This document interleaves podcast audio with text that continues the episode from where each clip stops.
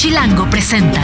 La maciza del chisme, la pulpa de la tendencia, el tuétano de la conversación.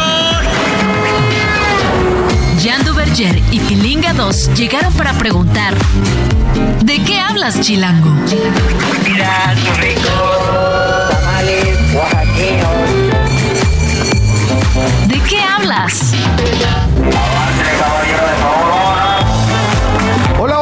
Están? Bienvenidos a esto que es de qué hablas en Radio Chilango. Yo soy Jan Duverger y estoy como siempre muy bien acompañado por Pilingado. Yo no soy Jan Duverger, pero me gustaría hacerlo. Ayer te estaba viendo y dije, me gustaría ser un Jan Duverger cuando tenga 50 años, que no me falta tanto, ¿eh? No, no, bueno, No hay más o menos, tanto. pero disfruta estos añitos, Pilinga. Te voy a decir una cosa. Yo no viví crisis de los 30 y eso que Ay, qué bien, yo tampoco. pasando los 30 tuve a mis hijos, entonces sentí que llegando a los 40 iba a pasar una crisis, pero la neta es que llegué pues, creo que muy dignamente en términos físicos y demás, todo chido. Y de actitud, de actitud. Y de actitud y todo. Y de repente, o sea, sí como a la mitad de los, un poquito antes de la mitad de los 40 me, me separé. Ahí hubo una medio crisis de identidad, de quién soy, a dónde voy y demás. Pero no manches, por ahí de los 47, Pilinga. ¿Para arriba? Un sufrimiento horrible. No, pensé que iba a ser Sí, güey, otra la no, no, historia. No, no, horrible, horrible, bien feo. Una angustia. Tre- viví tres años en angustia porque iba a cumplir 50 No años. es cierto. Te lo juro, pero no fue un año antes, fueron tres años. O sea, lo Y- sufriste. Pero cañón. gacho. Y sabes que a todo mundo le decías de cuando me preguntabas, ¿cuántos años tienes? Y ahí es 50, güey, casi. Como me decían, ¿cómo, cómo, cómo? Es muy ¿Qué extraña tu respuesta.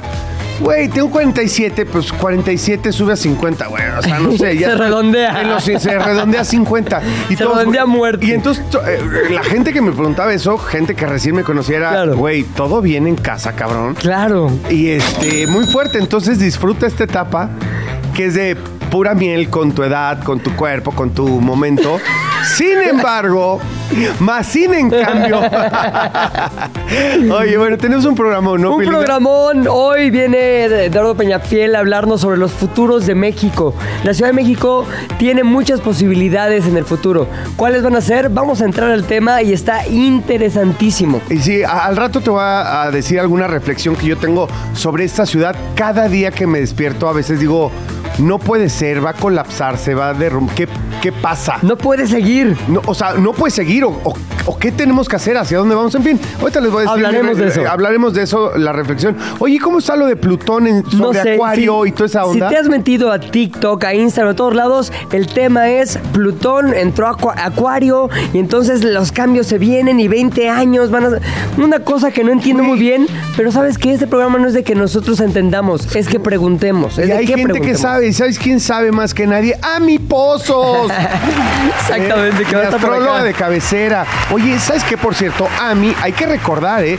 Vino aquí con nosotros y mencionó que hoy empezaba en- ese cambio. Es Que 24. Hoy empezaba ese cambio y cumplió y aquí está con nosotros para Por eso está platicarnos de hoy. ese tema. ¿Es cierto, Julia? No me veas con cara de que estoy diciendo una tontería, Julia. Ok, gracias. Eso, eso es lo que necesitábamos de tu parte, reafirmación facial. Eso, muchas gracias, mi Julia. Y bueno, para que nos alcance todo esto, ¿qué te parece si arrancamos con el chismecito? Uf, me encanta. Toda historia tiene dos versiones o tres, contando la nuestra. Hoy hay chismecito. ¿De qué hablas, Chilango? Primer chismecito. Los canadienses ya no nos quieren. No, No, siempre nos han querido, nos aman. no, es cierto, sí nos quieren. Pero es que, mira, el Mexa a veces somos de que te- nos dan la mano y nos tomamos hasta el pie. Ajá. Como- Como se, como se debe. Entonces ya todo el mundo le anda pidiendo asilo a, que, a, a- a Canadá, Ajá. a las diferentes provincias de Canadá.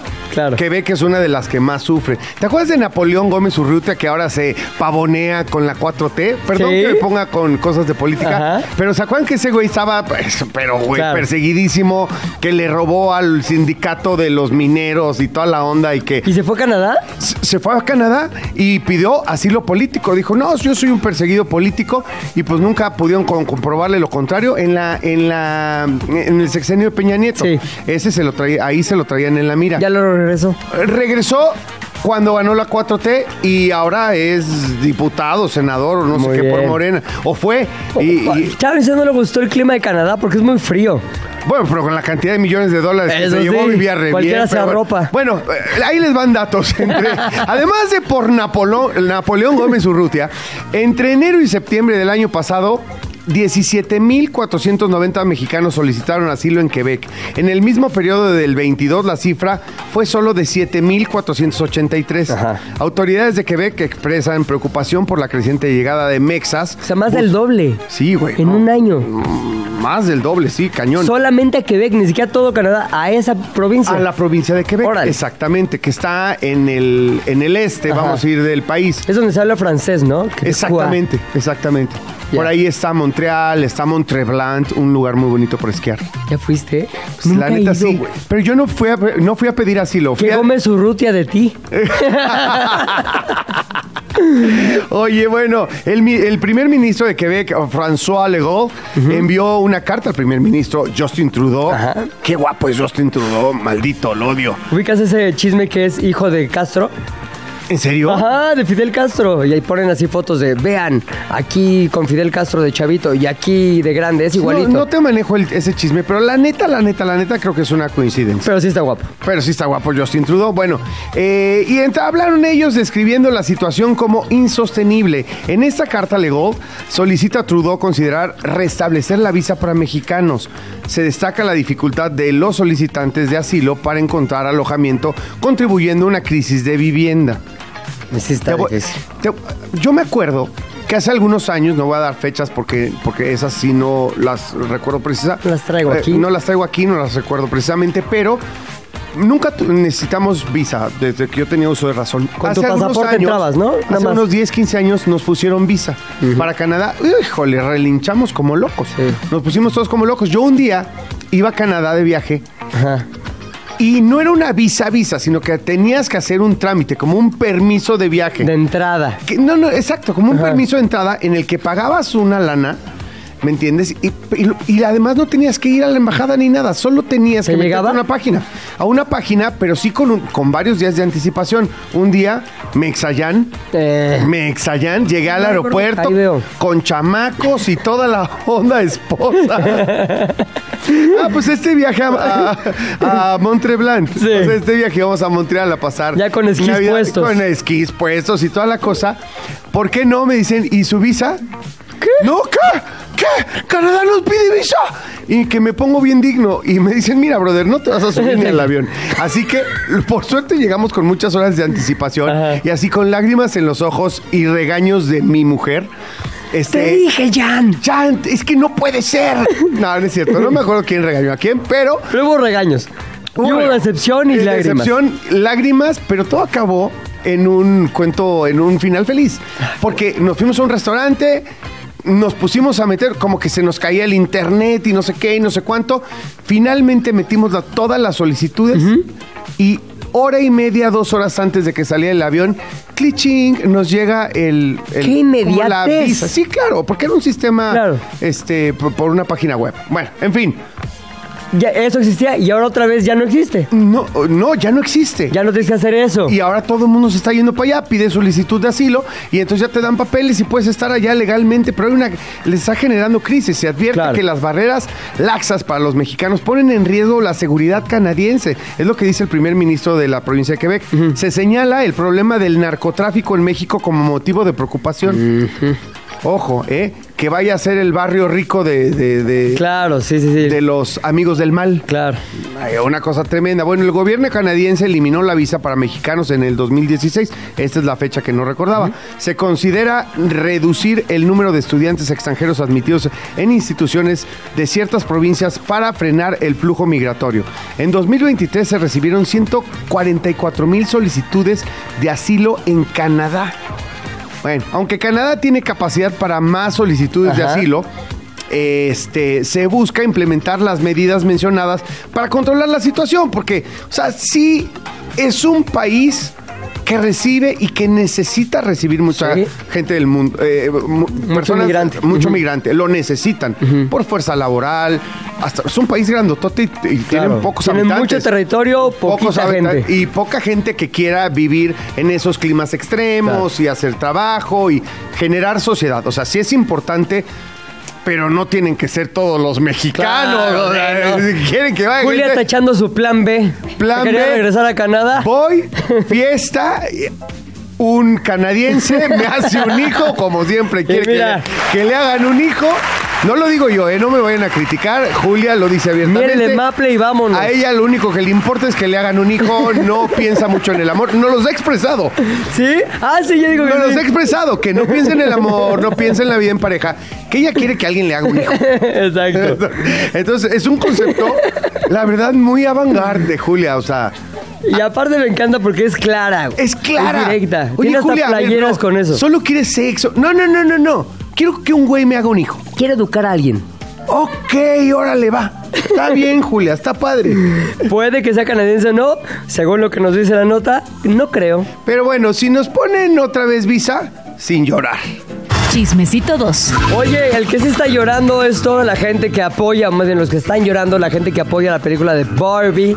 Como lo mencionamos ayer aquí en De qué hablas, se dieron las nominaciones a los premios de la Academia, también conocidos como Óscares. ¿Y quién salió nominado? En mejor actor, bueno, bien actor de reparto, Ryan Gosling por la película de Barbie, en donde representa a uno de los Kens. ¿Te acuerdas de la película que hay Ken? Claro. Ken chino, Ken negro, Ken no sé qué. Entonces, la onda es que Ken, el mero mero Ken, es Ryan Gosling y él nominado. Obvio. Ahora, todos pensamos, si estuvo nominado Ken, obviamente Barbie va a estar. Margot Robbie no estuvo. Mira, Sí. yo no lo entiendo. A mí me encantó lo de Margot Robbie, aunque ahorita me puse a dudar porque previo a que arrancara el programa, volvemos con Julia, Sí. perdón, hoy el de estelar del programa, pero Julia me hizo saber por qué era mejor el trabajo de Ryan Gosling. de Ryan Gosling y que el de Margot Robbie.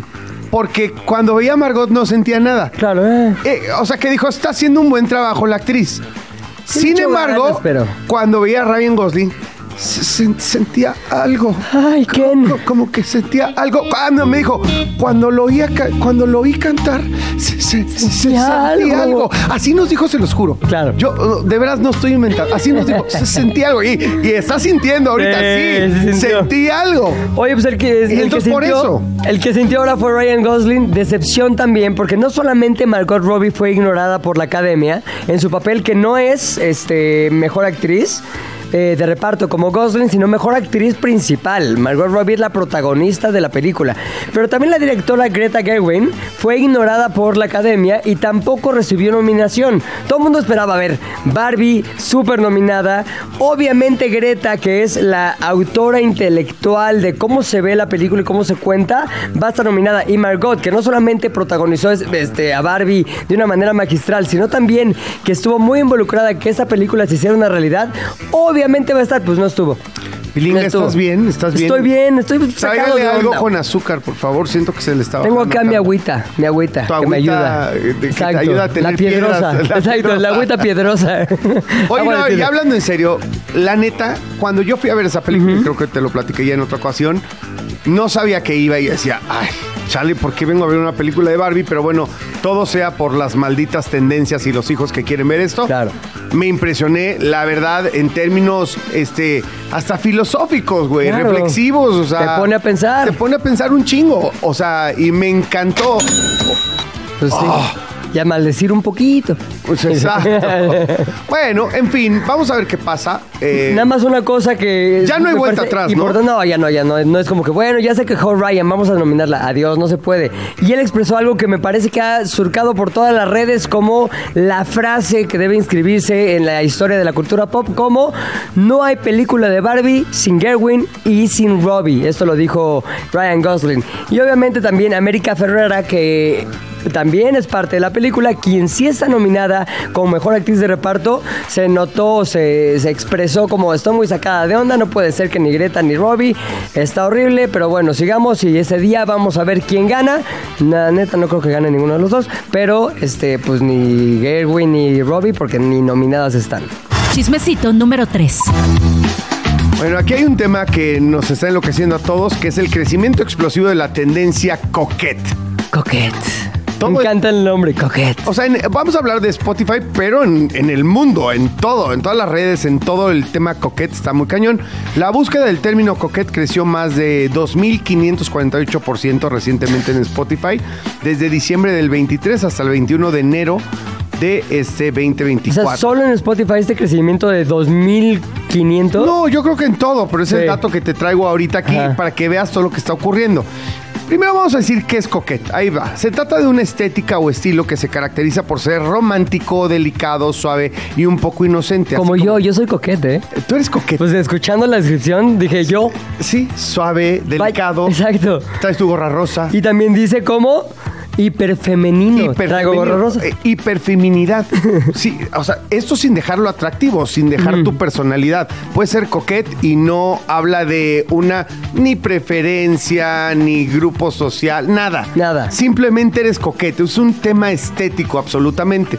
Bueno, Lana del Rey se posiciona como la reina de esta tendencia. La reina coquette. En es- Spotify. en Spotify es Lana del Rey. Canciones como Brooklyn Baby, Diet Mountain Dew, Stir, eh, Stir Girl, Interlude encabezan las, list, las, las playlists coquette en Spotify. Ajá. O sea, tú le pones coquette y hay Coquette playlist y te salen estas rolas. Exactamente. Mm. Yo no entiendo muy bien cómo puedes determinar que una canción es coquette. Asumo que por la estética del video o la estética que le imprima el artista, Luego- porque la música como tal Luego sabes también que, creo yo, las usan para subir videos en redes, redes sociales tipo. TikTok. Exacto. Como que salgo yo con moñito y con cierta estética como la que describes y con una canción de Lana del Rey, todo es coquette. Claro. Bueno, también ya hay una transformación del término. ¿De coquette? Están, están sentados, Sí. agárrense. ¿Me paro? No, no, Ah, me mantengo sentado. Mantente sentado. Aquí aga- estoy agárrate agarradito. porque te puedes caer, no quiero que Estoy te bien caigas. agarrado, no lo haré. Está agarrando vuelo el término tumbet. ¿Qué es tumbet? Tumbet. Quiero decir una grosería de... ¿Y esa? ¿Qué es tumbet? Tumbet con rido tumbado, pero con estética coqueta. ¡Ah, El lanzamiento de Vaya Igual que un ángel de Cali Uchis con peso pluma transformó el término coquet en tumbet. La canción se mantiene en la posición 3 en México y 13 a nivel global en Spotify esta semana. ¿Qué impacto? ¿Cómo? O sea, la neta, no voy a hablar ni bien ni mal, ya sé que soy fan de, y, y no quiero sonar tendencioso, que soy fan de peso pluma. Pero neta, es un antes y un después de la música, ah, para la música, el regional mexicano, después de Peso Pluma, ya cualquier canción que está bien, bien hecha, o te guste o no. O sea, el regional mexicano anda pululando tres, cuatro canciones en el top 20 mundial siempre Sí. ya.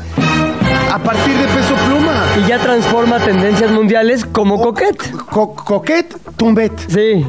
Puedes estar hablando de, de- de- de- de el polvo maldito. del diablo, del polvo del diablo. del diablo. Puedes La estar- caspa del diablo. La caspa del diablo. Puedes estar hablando de cuántas grapas vendes. Puedes estar hablando de tus coches, de tus todo, de tus cuernos de chivo.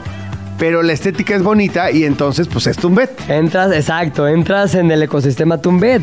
Yo creo que es yo. ¿Tú tienes yo algo que podría considerarse Tumbet en tu... ah, tienes muchas cosas, muchas prendas, muchas... este, Tengo una cosa tumbet. ¿Sí? En la vida muy cañón. ah, muy tumbet. Está padre, me gustaría a mí. Eh, ¿Se puede contar qué Te es? va a dar risa. Sí, claro. No, no, no. Porque es Tumbet. Es, es absolutamente Tumbet.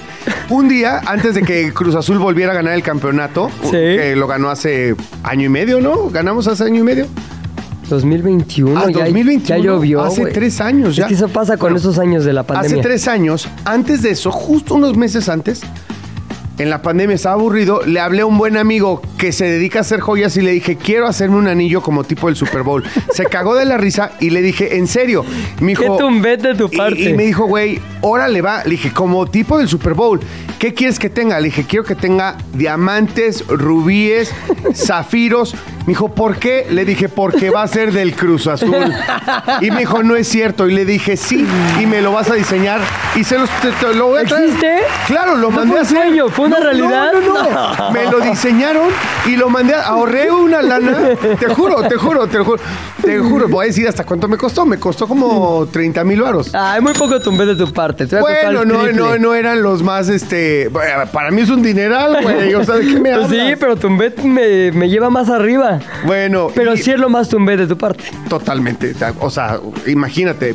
¿Y sabes cuándo me lo puse? En la final, me lo puse Hoy en la toca. final de Cruz Azul cuando ganó, cuando le gana a Santos Laguna.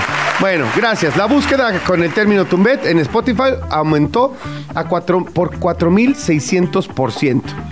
Tranqui. Así que si estaban molestos con lo del Tumbet, con lo del coquet, agárrense, que ahí viene el Tumbet. Cuarto chismecito. Cuarto chismecito, todos hemos ido al Foro Sol. Pero ¿qué crees? Que ahora ya no se va a llamar Foro Sol. O por lo menos eso es lo que se está diciendo, que, que el nombre va a cambiar. Es posible que se llame Foro Estadio GNP o Foro no sé qué, pero todavía no sabemos. Lo que sí sabemos a bien es que va a haber una remodelación. Y va a cerrar hasta septiembre del 2024 para llevar a cabo esta gran remodelación, la cual no sabemos bien a bien qué consiste, pero creo que tiene que ver con manera en que puedes disfrutar los conciertos y la accesibilidad que le da a toda la gente que va a este foro. Tengo una expectativa gigantesca Yo también. con esto. Me parece que siendo uno de los este de las empresas de espectáculos, yo creo ya más importantes del mundo. De hecho, ya no, porque se asociaron o la compró la más grande del mundo, ¿no? La Live Nation. Live Nation. Entonces, este, entendiendo esto, supongo que lo quieren dejar, pero Ah, pero primer mundo, rabioso, sí, primer claro. mundo. Sobre todo la parte de cómo escuchas en, en- en las partes de atrás o en los laterales. Listo ¿no? para la siguiente gira de RBD. Pues sí, güey, llenaron el cañón. Ahora, ¿qué va a pasar? Pues van a cerrar y va a afectar, por ejemplo, al Vive Latino, que ahora va a tener que ser en el Autódromo Hermano Rodríguez, que es el mismo lugar, pero que no incluirá esta parte que se conoce como el Foro Sol. no pasa Y nada, ¿no? ¿Qué conciertos va a haber después de que se remodele? Pues va a estar Metallica, por ejemplo. ¿Tú y- quieres ir a ver a Metallica? Nah, la neta No, no. dicen que el ¿Tienes boletos espectáculo como espectáculo visual es impresionante. O sea, y la neta hay cinco o seis canciones de Metallica que no importa que no te guste el rock pesado, no, importa. Son icónicas. Eh, Son icónicas, las cantamos Sí. todos, bailoteamos todos. En la época del Bulldog de Sullivan. Eh, ya tuve mi época también como tú, ¿eh? sí, güey. O sea, yo sí negra. quiero ir a ver a Metallica, la neta. Ahora, el, ¿cuándo se va a inaugurar la remodelada? Pues más bien, ¿cuándo se inauguró el Foro Sol? Ya tiene como 30 años, de hecho casi 31, 10 de noviembre del 93. Y yo fui, me acuerdo, porque ya estoy viejo y porque puedo recordar esas cosas, al concierto de Paul McCartney. Básicamente el Foro Sol nació para que pudiera venir Paul McCartney a México. Sí y no. Te, te voy a explicar Ah, por qué nació el- en realidad el Foro Sol. También por una, una necesidad deportiva. Porque cerraron el Parque del Seguro Social, que era el parque de béisbol que estaba en Viaducto y Cuauhtémoc, para hacer eh, el Parque Delta, me parece Delta. Que, se- que ahora se llama. Ahí era el Parque del Seguro Social, en donde jugaban los Diablos Rojos del México y los Tigres de- del México también. Los Tigres se van, se van primero, me parece que a Puebla, y luego acaban en Quintana Roo. Eh, los Tigres de la Liga Mexicana de Béisbol y los Diablos Rojos del México se quedan sin casa. Sí. Y entonces hace el dueño, eh, don Alfredo Harp, Ajá. Don, eh, don Alfredo Harp, Elú. eh, famosísimo banquero financiero mexicano que ha retirado y ahora se dedica solamente a obras benéficas y al tema del béisbol con los Diablos Rojos del México, eh, hizo un, un acuerdo con la empresa que maneja el, el autódromo, el Foro Sol y demás, para construir ahí un parque de béisbol que se convirtiera en zona de conciertos. Ya. Eh, en un lugar de conciertos. Y entonces ahí fue donde se hizo un híbrido. Claro, es como nos sale dos pájaros de un De tiro. un tiro, exacto. O sea, porque en aquel entonces deporte. ni había tantos conciertos, ni el béisbol dura todo el año, ni llena tanto el béisbol. Llenaba, no llenaban, ahora sí. Ahora sí, pero ¿qué tal llenaba Paul McCartney en el 93? Oh, No, bueno, estuvo buenísimo. y ahora también. Ya van como cinco veces que viene, ¿no, Paul? Como tres, cuatro, 3, 4. Casi cinco. Es que una vez vino a la Azteca también. Bueno, Foro Sol va a estar cerrado, no vaya. Oye, bueno, ya nos está agarrando el corte y ya regresamos con los invitados porque ya se acabó el chismecito. Vámonos un corte, regresamos. Esto es de qué hablas. Después de estos comerciales, le seguimos a... ¿De qué hablas? Jan y Pilinga 2 saben mucho, pero no todo. Por eso tuvimos que llamar a un especialista. ¿De qué hablas, Chilango? Oye, Regresamos. ¿sabes que Yo siempre pienso, ¿qué pasaría si? Ajá. Hablando de la Ciudad de México particularmente, siempre me, me asombra la cantidad de gente que somos y cuando dicen, oye, es que vamos a arreglarlo con tal transporte público, con tal cosa, con-", siempre digo, no va a alcanzar. O sea, tú eres fatalista. Soy fatalista. Eh, Gracias, gracias, Belinga. Eh, Gracias por siempre tener la palabra indicada. Soy fatalista, pero la verdad, ni tanto que queme el santo, ni tanto que no lo alumbre. La verdad, creo que dejamos de hacer muchas cosas. Se dejan de hacer muchas cosas en este país y particularmente en esta ciudad. Llámese el metro. Sí. Que se cae, que se quema una estación, que se abren las puertas, que ya se jodió. Pues claro, si no le das mantenimiento, si no le inviertes, si no tal. Pero, pero ¿cómo prever esas cosas? Pues, Y sobre todo, cómo identificar dónde están los problemas y las posibles soluciones. Es que eso, eso me parece increíble. Y de repente me parece incre- increíble que exista gente como nuestro invitado que se dedique a, a resolver esos enigmas. Gente que lo hace sobre todo con ciencia estadística y hechos, no tripa como tú. Exactamente. ¿A quién tenemos hoy? A Eduardo Peñafiel. Usted lo conoce por muchas cosas que ha hecho en su vida, en su carrera. En algún momento le decían el pocas. ¿Todavía te dicen el pocas o Todavía no? sí, desde bueno, está el pocas hoy. El Pocas, o sea, Mexicana. familiar. Sí, muy familiar. Pero el pocas no viene a presentarnos un video ni una canción. Viene a hablarnos precisamente de lo que Jan está este, platicando ahorita. ¿Qué onda con el futuro de la Ciudad de México? Ya me gustaría, si, si te parece bien, que primero nos expliques cómo se llega a tener la capacidad de generar una visión de futuro. Bueno, pues primero ¿Cómo lo gracias haces por tú? el tiempo. Eh, ¿Y cómo lo hago yo? Pues yo tomé una especialidad de diseño del mañana en la Universidad de Centro y ahí aprendes distintas metodologías como para planear, ¿no? O prepararte para el futuro.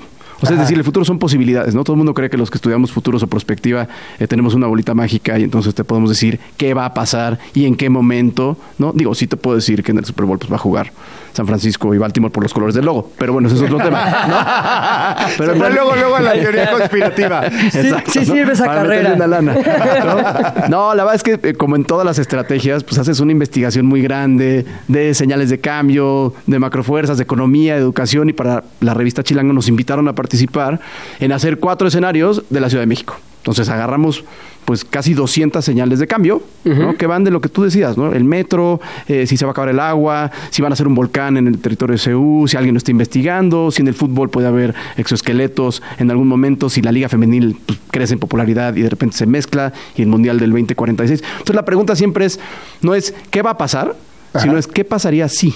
Y Ya. esa es como la base de todo, ¿no? O sea, el Oye, objeto de estudio es el cambio. A ver, Sí. antes de irnos a, a, eh, meternos profundamente en el tema eh, de la Ciudad de México, ¿qué skills tenías o, o- o- ¿Qué habilidades? qué, habilidades, tenías? Sí, qué habilidades tenías para decidir, puedo estudiar eso? Yo llevo muchos años en, en investigación, ¿no? Y yo le digo investigación de comportamiento humano, o sea, me raya el tema este de las tendencias, que por cierto, como paréntesis, en la especialidad te hacen romper esa cabeza que traes que las tendencias son, o sea, lo que va a pasar, porque la verdad es que la tendencia es lo que pasa hoy, ¿no? Es un comportamiento colectivo que Claro. pasa hoy, entonces todo el mundo dice, tendencias, sacas un negocio y quiebras, pues porque la gente se comporta de otra manera en Son una semana. señales. Claro, ¿no? claro. Esa es una parte. Yo estuve en agencias de publicidad desde el 99, 2000. Yo abrí mi propia agencia y luego me cambié a- al grupo de Alarraqui en el 2010. Luego mi- una agencia de BTL en el 2012. Luego me independicé en 2015 y trabajé con muchas agencias que me pedían una parte de investigación que era gana un pitch, ¿no? En dos días entrégame un, pues, una investigación de comportamiento y, y si el yogurt este, sin azúcar va a pegar, ¿no? Ajá. y, este, y dame pues más ejemplos de otras campañas y de otras empresas que lo estén haciendo. Y así fui como que mejorando y agarrando de todos lados, ¿no? Y en algún momento en el 2016 tomé un bootcamp en centro de estudios de futuros. Y entonces ahí como que me enganché, pues empieza a salir un poco más y encaja perfecto, porque toda la parte previa pues es una parte grande de investigación para lo que sea, para una estrategia, para hacer prospectiva, para hacer escenarios, para detectar señales de cambio y para, pues, para poder eh, marcar algunas tendencias en un documento y poder decir al cliente, oye, podría ser que esto pasara, entonces pues, te puedes preparar de alguna forma De para que no te caiga como sorpresa, ¿no? Ahora, cuando Chilango se acerca a ti y te dice, haznos cuatro escenarios, ¿cómo empiezas con esa labor que parece titánica? O sea, una ciudad tan grande con tantos problemas y posibilidades, ¿cómo la limitas a cuatro escenarios posibles o cuál fue tu metodología para lograrlo? Fue lo más complicado. De hecho, eh, la doctora Carla Paniagua, cuando se me acerca, el doctor Jorge Camacho es quien en la revista, lo puedes leer al principio, hace la metodología y decide usar una metodología del Institute for the Future, que está en Palo Alto, California, que lleva 50 años trabajando. Dice, no, vamos a pegarnos a los cuatro escenarios de Dator para que no sea tanto tema. Y de ahí hicimos la metodología. Hicimos una línea de tiempo que viene en la revista que son, si vas a investigar 20 años, lo mejor es irte dos veces para atrás. Entonces hicimos una línea de tiempo de 40 años de la ciudad. ¿No? Desde el primer maratón de la Ciudad de México, en esa época donde no se podía fumar, ¿no? La crisis, este, todo lo que pasa con Salinas, ¿no? La muerte de Colosio, todo ese tema lo metes ahí y de ahí empiezas a sacar señales. Y fue bien complicado, la neta, no tener que meter o limitarte a no meter señales pues, de otros estados de la República Claro. y la influencia gringa o latinoamericana de algo, ¿no? Claro, porque al final del camino eh, también en esa en esta ciudad, en esa metrópoli convivimos un montón de gente, pero por ejemplo ahorita el tema de los nómadas digitales y la gentrificación y todo este rollo, pues hay un chorro de extranjeros y por ciertas condiciones se volvió profundamente atractivo, entonces está cayendo mucha banda extranjera que probablemente no lo tenía planeado, pero la circunstancia de hoy les permite venirse y que tengamos un montón de extranjeros en la ciudad. Hay un escenario ahí que lo puedes leer, que es una parte que trae eso, ¿no? Que qué te hace pensar que en algún momento, en 20 años, en tu cuadra o en tu colonia, la mayoría de las personas que viven ahí no van a ser asiáticas. O sea, ¿cómo- ¿no? Claro. ¿Por qué pensarías que no? Justo sobre lo que estás diciendo. Buscas señales, buscas evidencias, buscas cosas que estén indicando un cambio y las pones en una narrativa. O sea, los escenarios son narrativas. Oye, Leo, uno, una posibilidad. uno de los escenarios como centro histórico, perdón, centro histérico en crecimiento. Sí, centro histérico. O sea, son A cuatro ver. escenarios, ¿no? Porque eh, parten de la metodología de Editor, que es crecimiento, transformación, Ajá. colapso y disciplina. Ajá. Entonces, unos son muy buenos. Yo soy como Jan, yo soy súper de colapso. Si lees el de colapso, es donde más Sí. ¿no? Nace un volcán, se parte la ciudad. El- Gracias. El, narco, ya sabes, mi poca. el narco tiene controlada una parte de la ciudad y los de bosques, virreyes y las lomas están incomunicados por un volcán y tienes que volar en un helicóptero y darles de comer. O sea, es, Guau. o sea, el desmadre es, es mucho más Sí. padre imaginar futuros, pues no quiero decir pinches, pero sí más Ajá, sí, complicados, sí, sí, ¿no? sí. Distópicos. Pero así. en realidad los demás tienen que ver con un tema de crecimiento, si todo siguiera igual, que esa es la parte como del centro histórico, donde, como dijo Jan, hay mucha migración, entonces escribes acerca de una posibilidad de crecimiento.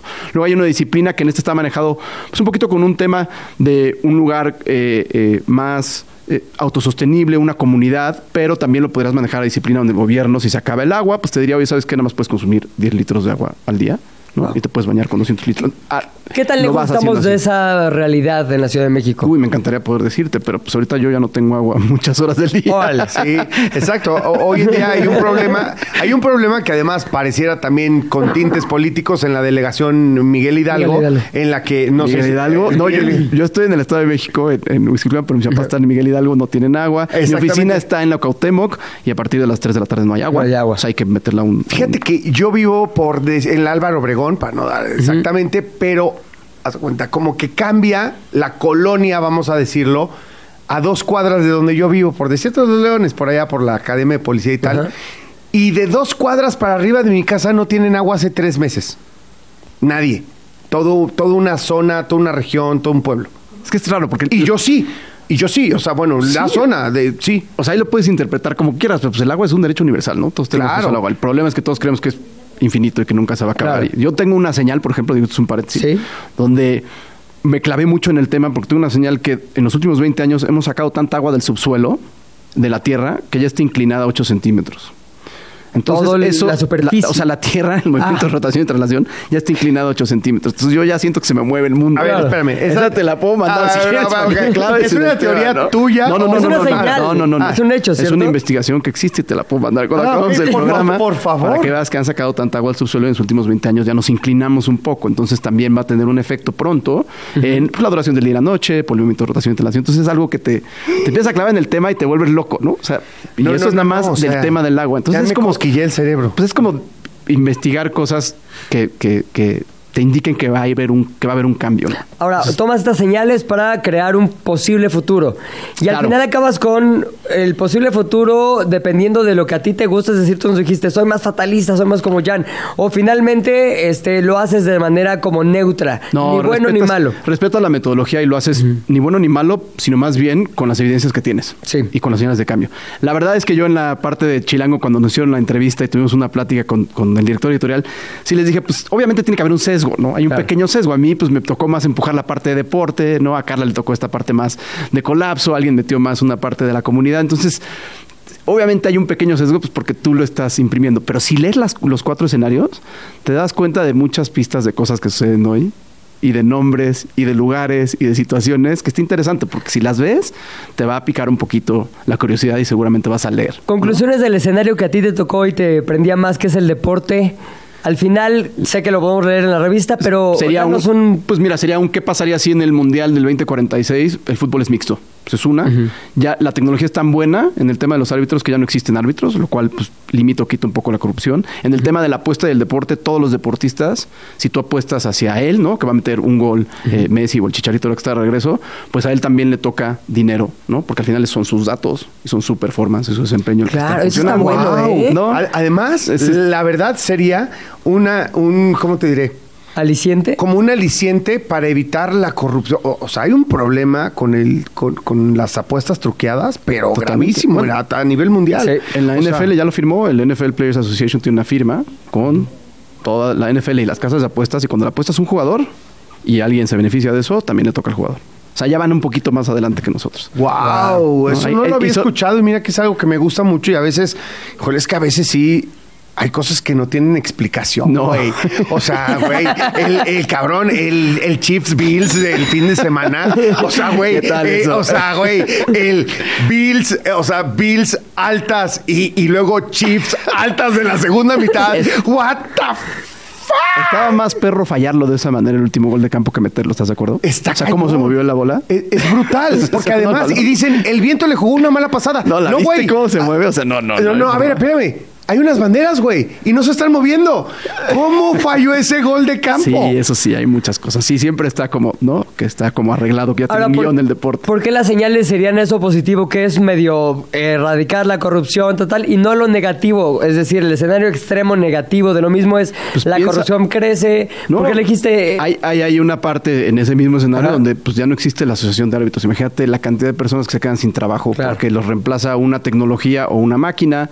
En la parte del desempeño, pues ya están conectados con exoesqueletos y entonces el performance ya depende de alguien que le alcance ¿Qué es esto o de que los le pueda poner un exoesqueletos? Perdón, Pues mi hay, un, hay un. TikTok increíble si le pones exo- exoesqueletos, Ajá. que son una parte mecánica que le ponen a la gente que tiene problemas Es- para es- caminar es y se lo literal, conectan a exactamente. la columna, literal. Exacto, te lo conectan a la columna y entonces estás tú trepado en un esqueleto por fuera. Así como tienes sí, un sí. esqueleto por dentro. Un exoesqueleto. un exoesqueleto. Que llevan 10 años, por cierto. ¿eh? Llevan varios años, fueron desarrollados principalmente para el ejército de los Estados Unidos porque literal son superhombres. Sí, o sea, claro. hay cosas que no hemos visto. Como la película de Robocop. Pero hay videos. No, no, bueno, ya Robocop es un idiota. Sí. Al lado de los verdaderos, este, ¿cómo se llama? Eh, militares que Claro. utilizan los exoesqueletos, sobre todo para ciertas eh, funciones, ¿no? Ujú. antiterroristas y demás. Y entonces el performance del tipo, o sea, imagínate que ahora alguien puede cargar un coche, ¿no? Tal puede cual. cargar un auto. Si tienes la lana para comprarte el exoesqueleto, hoy tú podrías levantar un auto. ¿Y eso podría incluirse en el deporte? Entonces está, Claro, es está una ahí, ahí está posibilidad. plasmado. Pues es una posibilidad. Claro, sí, sí, Está juego de ahí. superhombres, fútbol de superhombres. Exacto. O sea, es que ya no corro. ¿Cómo ves que ahora ya corro bien rápido? Porque tengo el, ex- Exacto. el exoesqueleto más Y rápido. ve las piernas flaquillas que tengo y aún Y así mira. corro rapidísimo. Y si Sí, meto el penal me clavo un millón de dólares, ¿no? Porque pues todo el mundo me apostó a que lo metía. No, no es cierto. No hay corrupción aquí. Oye, No sabes lo que perdí el fin de semana en la NFL. Sí, pero ya bueno. está el número de Chilango que nos cuenta Ya. todo esto. Sí, ya, ya está podemos ir a comprarlo ahorita. Sí, en la portada está de escenarios futuros. Nos la hubieras traído unos. No, lo voy a ir a comprar. Pues que no hay aquí en la oficina, pues que no chilango aquí. No, la neta sí, aquí tenemos este, pero también en digital, ¿no? Supongo en, Está en la- digital, en la sí. web, está en digital, así que búsquelo, está interesantísimo, no hay nada más eh, bonito que, que las teorías apoyadas por la ciencia y la conspiración. y la conspiración un poquito. No, no, muy bien. De 49ers. Ravens. Gracias quién le por vas? venir. No, yo creo que los Ravens son, van a estar imparables, la verdad. Yo soy ¿crees que llegan- empacador de Green Bay, o sea que Ay, te dolió lo que les dolió mucho. Me dolió, semana. me dolió, me dolió mucho, sí, me dolió mucho. Rara vez, nada más voy a decir esto, rara vez en la NFL no gana el que mejor juega. Es una liga en la que lo notas, el que mejor jugó, aunque parezca raro, que uno por niveles, siempre que mejor juega gana. En esta ocasión no ganó el que jugó Pero mejor. Lo tengo que reconocer, yo soy 49er, 49er? pero no, no, o sea, no jugamos bien y ganamos. Toda la lana Baltimore 49ers en Super Bowl, sí, ¿no? Es- no sé, me dan miedo los ¿Te dan miedo leones de Detroit. Pocas gracias. Muchas gracias. Gracias. Pocas. Muy bien. Buena onda. ¿De qué estás hablando, Chilango? Pues parte de lo que estamos hablando es el futuro, uno visto desde los estudios que nos cuentan pocas, pero también desde otro punto de vista, ¿no, Millán? No, o sea, yo estoy traumatizado, ya entiendo por qué mi pierna mal, este, por, por qué todo, por qué estoy tan alterado. Claro, cambios, cambios, cambios. Porque Plutón está en cómo? ¿Cómo? En Acuario, ¿cierto? En Plutón en Acuario, no sé cómo está. Está con nosotros Ami Pozos, bravo. Eh, ¿Cómo estás, Ami? muy bien, ¿y tú? Todo bien. Nos saludamos muy cordialmente, porque Sí. somos muy educados, aunque nos vemos todo Todos el los día días. y todas las mañanas. Bueno, siempre hay que saludarse educados, no Sí, importa la frecuencia. Pero ahí estamos siempre en Sale el Sol. ¿Cómo estás, mi Ami? Muy bien, ¿y tú? ¿Y ustedes? Bien, ¿Bien? yo bien, pero sí preocupado por lo que está diciendo Jan. Me ha salido en todos lados, TikTok, Instagram, que si Plutón, Mercurio, los cambios, 20 años distintos. A ver, toda la información, quisiera que tú me la traduzcas y nos digas qué es cierto y qué realmente es una afectación que podemos nosotros sentir en la vida. Bueno, es verdad. Viene un cambio drástico durante los próximos 20 años. Pasamos de 15 años de Plutón en Capricornio, que Capricornio es el planeta de la estructura, de lo cuadrado, de, la, de lo materialista, del deber ser. Y justamente el 20 de enero empezó Plutón en Acuario. Hace cuatro días. Hace cuatro días. Entonces, se vienen cambios a nivel de humanidad. Mucha gente dice, "Ay, parece que se va a acabar el mundo. La verdad es que no, no se va a acabar el mundo, pero un- viene un cambio de, en, en pensamiento. Ajá. Entonces, vienen nuevas formas, por ejemplo, de relacionarte con las parejas. Viene un avance tecnológico muy, muy, muy fuerte. Un salto cuántico, más de lo que hemos visto en los últimos 20 años. De lo que hemos visto. Acabo de ver ahorita, antes de entrar con ustedes, Sí. que una mujer en Ámsterdam se va a casar con su holograma. Con un holograma que ella hizo por medio de la inteligencia artificial. Ella hizo una mezcla, una mezcla de sus exes, Ajá. de emociones, de físico, de exes, y hizo por medio de la inteligencia artificial a un holograma de 1,80 y se ve, la, está en mis redes sociales para que vean el video porque está ¿Cuáles espectacular. son, nada más para que todo el mundo tenga la oportunidad de ver ese holograma amoroso? Se llama Ami Pozos, eh, arroba Ami Pozos Astros en Instagram. Y se ve cómo está cocinando, cómo está viendo la tele, junto con el holograma. Evidentemente no lo puede tocar, pero puede tener conversaciones con él. Entonces Claro. ella está cocinando y está cocinando el holograma con ella. Y se va a casar en Ámsterdam. O sea, ah, y estamos empezando Es una muestra de lo que viene en de estos lo que 20 viene. años. O sea, viene temas de relaciones, de disociación de los modelos de relaciones de pareja. Yo creo que ya los que tengan hijos chiquitos, la palabra matrimonio ya no la van a conocer, o sea, ya eso ya va a ser obsoleto. Ay, qué bueno. Va a haber una nueva manera de relacionarte con la con las parejas, igual una nueva manera de buscar pareja que ya se está viendo en redes sociales, ya tiene un rato, pero seguramente viene con todo ese tema de Tinder o nuevas nuevas nuevas eh, aplicaciones. La mayoría de las actividades profesionales nos van a exigir creatividad y competencias sociales. O sea, ya viene qué es lo que tú sabes hacer, cuáles son tus talentos y sobre todo la creatividad, que ya lo hemos visto, la creación de podcast, Y- de y- contenido. y ¿Te refieres un poco al social skills, el cómo te relacionas con los demás va a ser más importante que en sí el conocimiento per se? Porque, digo, me, me, me da cierta lógica desde el punto en el que la inteligencia artificial puede sustituir un montón de, ¿no? De- sí, de- de la tu- chamba. de la chamba que tú haces. Claro. o sea, sobre todo de la chamba que es como se dice, este, De como- talacha, la talachera. talacha. La talacha la puede sustituir. Hay cosas que evidentemente no. Ahora, ¿cómo tenemos que prepararnos nosotros desde nuestra, cada quien desde su trinchera para este gran cambio? Porque al final estamos siendo ahí medio jalados, íbamos en el barco, pero algo podemos hacer para seguir siendo dueños de nuestro destino, ¿no? Para empezar, si hoy en día, seas lo que seas, no estás en redes sociales, no existes. Antes, ¿se acuerdan cuando... Pero, pero eso está bien, o sea, eso... Es que eh, la verdad es que no sabemos si está bien o está mal. Es Es, que, no es. existes. Es lo que es. O Claro. sea, si tú quieres ir, si tú quieres hacer una transferencia y ya muy pronto, pues, estoy dando un ejemplo, Sí. ya el banco no te acepta ese tipo de transferencia porque es muy básica, lo tienes que hacer por tu celu- por celular, entonces no tienes otra opción. Ahora sí, no tenemos opción, tenemos que fluir como va la vida. Esa es un nuevo, esa es una nueva manera de pensar. Entonces, desde las relaciones de pareja igual, o sea, vienen cambios, la que se está casando con el holograma. Claro. O sea, vienen cambios muy, muy fuertes. Entonces, yo creo que lo- a lo que te dediques, doctor, maestro, a lo que, lo que sea, si no estás en redes sociales, no existes. Lo que les quería decir es que se acuerdan hace, no sé, 10, 15 años, que ibas al banco o te presentaban a alguien y te entregaba su tarjeta Claro. Claro. de yo soy doctora, enfermera, lo que sea, eso ya no existe. No, Hoy no. quién te la- hoy quién te- Yo no recuerdo cuándo fue la última vez que Yo fui tampoco, pero- a un banco como tal Sí. a hacer una transacción. U- Yo a quejarme, pero sí. O sea, porque me gusta quejarme con alguien de frente, Exacto. pero Claro. vamos, ya es una Pero preferencia. ojo, ojo. Ya eso es lo triste. Una de las características negativas de Acuario como signo zodiacal o como energía es que no te permite la cercanía y el contacto humano. Si tú hablas a donde quieras, a Zoom, o si tienes un problema con Telmex, ya no te contesta un humano. Sí, no. Ya es pulsa 3, pulsa 5. Entonces, esa es una de las cosas negativas, si lo queremos ver como negativo, de Acuario, que es a donde vamos. Que ya el contacto humano, las emociones, están, vamos a estar más, si ya estamos pegados al, al teléfono o a la computadora, vamos a estar más pegados.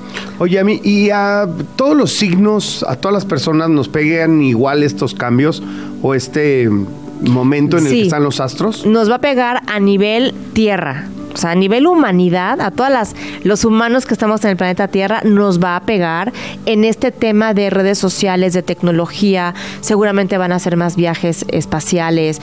Este hombre. eh, Elon Musk. Elon Musk, Musk con el SpaceX. auto, auto Ah. autónomo. O sea, todo esto nos va a pegar a todos. Ahora, para ver en dónde te va a pegar a ti. Eso es lo que me interesa. Hay que ver tu carta astral, porque hay que ver dónde está en tu carta astral el signo de Acuario. Tú ya tienes la mía, ¿no? Ya tengo la tuya. ¿Y cómo le va a ir ya que no tienes la mía? No, oye, no, espérate. No, no, no, no, no, no, no me cuentes el chisme aquí delante de todo el mundo. Onda, hasta que no me lo hayas dicho a mí, no me lo puedes decir a todos. Que eso es lo importante. Eso sí los quiero invitar a que vayan conmigo o con el astrólogo que ustedes quieran de confianza a ver dónde te va a pegar Plutón los próximos 20 años. Porque van, van a ser 20 años de algo tuyo va a morir forzosamente y va a renacer algo diferente. Qué fuerte. Ahora, eso que dices puede tomarse como una buena noticia, como una mala noticia o como una noticia neutra dependiendo tu acción. es una buena noticia si lo queremos ver desde la, desde la onda evolutiva. Pero al final todo cambio nos cuesta. Todo cambio cuesta, que al final es algo positivo, porque es una nueva manera de vivir, una manera diferente de ver las cosas. Pero sí, a todos nos va a costar, de alguna u otra manera. Acuario menos, a los signos Acuario menos, porque están muy, eh, están muy eh, inmersos en esta energía del desapego, de la, de la creatividad, de la originalidad, de la independencia, de la rebeldía. Están muy acostumbrados los acuarianos, pero a ellos les puede pegar menos. Pero a los demás, a un Capricornio, por supuesto que le va a pegar. Si un Capricornio es la estructura, el deber ser, el orden, el método. Oye, un Géminis, pon tú ahí si traes en tu bolsa un Géminis. Géminis, pues es muy versátil, al fin es comunicación, le puede venir muy bien a un Géminis. Eso es lo que quería A escuchar. los de tierra, Tauro, Virgo y Capricornio son a los que les puede ir un poquito más porque son más... ¿Tú qué eres? Yo soy Aries, pues también somos de tierra, ¿no? No es fuego. Ah, es Eso. fuego. Ah, ¡Claro! Candente, como siempre. Fire. ¿Y cómo nos va los de Fire al fuego? A los de fuego con, con bien, fíjate, son complementos acuario y eh, aire, que es acuario y fuego, que es el eh, Aries, porque el fuego y el aire se, se complementan. Claro. O sea, les, les- les- es bueno. A los que más les va a ir súper bien es a los acuario. Ok. Les va a ir de maravilla. Lo- luna, acuario, ascendente, Vamos, acuario. se van a adaptar acuario. rápido a las nuevas Sí. condiciones y a esta nueva filosofía de vida. Eh, algo que podamos hacer para estar bien, para entrar a esta nueva etapa, o sea, Sí, como unas recomendaciones unas básicas. sí, recomendaciones para, básicas. Para domis, como Eh, se dice. El básico para entrar a esta nueva etapa. no resistirnos a los solteros, no, yo no quiero redes sociales, yo no quiero conocer a nadie por redes sociales, porque es lo de hoy. Que si no estás en redes sociales, hay gente, yo conozco gente de mi edad de 40 para abajo, que te dice, a mí no me interesan las redes sociales. Entonces, pues sí es como, maestra, pues estás fuera del mundo. Claro. O sea, tienes que meterte a redes sociales, aunque no te guste. Y no que estés pegado a redes sociales, pero sí conoce, aprende las tendencias, eh, y noticias. O sea, lo que más te guste de, de aprender, métete a redes sociales. Zoom. Hay gente que dice, no, yo no tomo cursos porque me choca Zoom o me choca ver al maestro en la computadora. Pues vete acostumbrando. Porque ya me he enterado que varias escuelas están tomando también la inteligencia artificial y están haciendo eso también es malo a un lado a los maestros, pero hacia allá vamos. Entonces hay que fluir Maestro con esto. artificial. El maestro artificial, pero pues imagina. La venganza de algunos maestros malos que tuve en mi secundaria, Sí. sobre todo, ya les llegó su hora. Sí, está no, cañón. No, no, es que está cañón. Mira, la verdad, en términos sociales pasan muchas cosas, ¿no? En un país como México, en el que hay mucha corrupción, falta de recursos, falta de preparación. No quiero decir que sea todo culpa de los maestros, pero hay maestros que por circunstancias tienen vocación, más no tienen una gran preparación. Y de golpe y porrazo, un software pu- puede venir por medio de una pantalla educar mucho mejor y con muchas más bases a, a los chavos. No, no sé, es, un decir, son cosas que pueden suceder, hay que estar preparados para todo. Entonces, eh, ya nos vamos, está acabando el programa, pero una sola cosa para aquellos intranquilos como yo. Casi, casi necesito de ti un todo va a estar bien, muchachos. Ah, Todo va a estar cosita. bien. Es un cambio de conciencia, es un cambio de mente, de mentalidad para todos. A nivel mundial, o sea, lo vamos a sentir en México, pero lo van a sentir en Europa, pero lo van a, todo el mundo lo va a sentir. Y si no lo sientes es porque estás fuera, entonces ya, pues del mundo social, porque al final pues tenemos que ser parte de la sociedad, tenemos que convivir, tenemos que trabajar, tenemos que... O sea, como dicen en mi pueblo, o te aclimatas o te- O te aclimatas. o te aclimatas. Exacto. Gracias a mí. De nada, a mí. gracias a ustedes. Se acabó el de qué hablas de hoy. Mañana hay otro nuevecito con chismecitos, invitados, colaboradores y sobre todo con Jan Duverger. Y con Pilinga 2. Nos escuchamos mañana.